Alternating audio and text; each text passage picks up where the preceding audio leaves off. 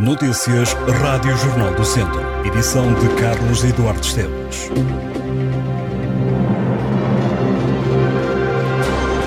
Um jovem de 19 anos foi surpreendido por agentes da PSP enquanto grafitava as paredes de um edifício no Parque do Fontelo, na cidade de Viseu.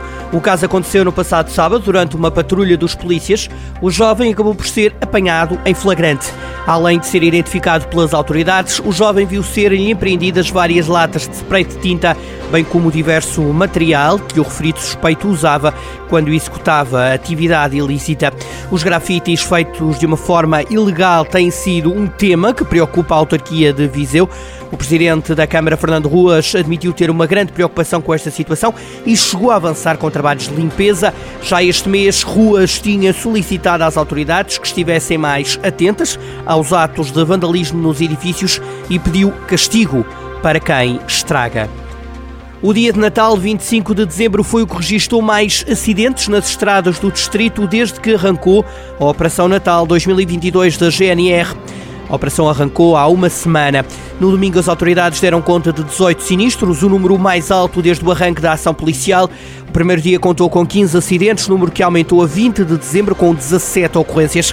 A 21, as autoridades contabilizaram 15 acidentes, o mesmo número que foi registado no dia 22. Na sexta-feira, a GNR deu conta de 17 sinistros. No dia 24, o número caiu para 11.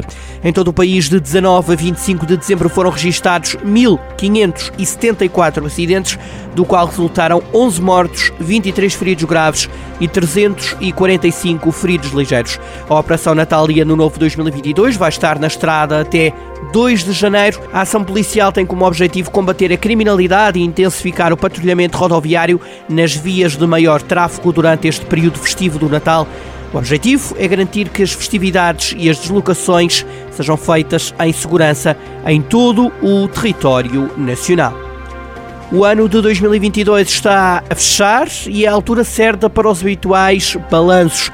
Os resultados com vitórias, empates e derrotas são maior avaliador no desporto, sobretudo o desempenho dos clubes ao longo das épocas desportivas. Neste ano de 2022, o Tondela foi claramente o rei dos empates, pelo menos quando comparado com o percurso do Académico de Viseu.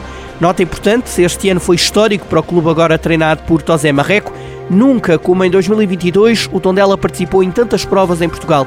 No total, a equipa esteve em cinco batalhas: Primeira Liga, Segunda Liga, Taça de Portugal, Taça da Liga e Supertaça, em todo o ano civil. Logo, agregando resultados de 2021-22 e de 22-23, o Tondela empatou metade dos jogos que fez. Os Oriverdes alinharam 44 vezes e empataram 22 jogos. No total, nesses 44 jogos, o Tondela ganhou 8 e perdeu 14. Quanto aos golos, a equipa tondelense fez 48 e consentiu 60.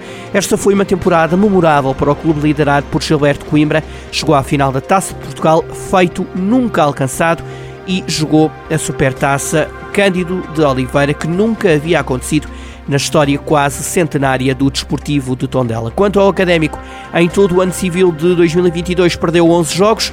Nos registros deste ano ficam também 12 empates e 16 vitórias em 39 jogos. Os academistas saem, portanto, de 2022 com mais vitórias do que derrotas. Nos golos, o Académico marcou 61 e sofreu 50. Para o último dia do ano, o Académico tem ainda agendado um jogo, irá a Penafiel na jornada 14 para encerrar 2022 deste ano de 2022. Destaque para a chegada de Jorge Costa, que apenas perdeu um jogo à frente da equipa academista. Académico que chegou pela primeira vez às meias finais da Taça da Liga. Estas e outras notícias em jornaldocentro.pt.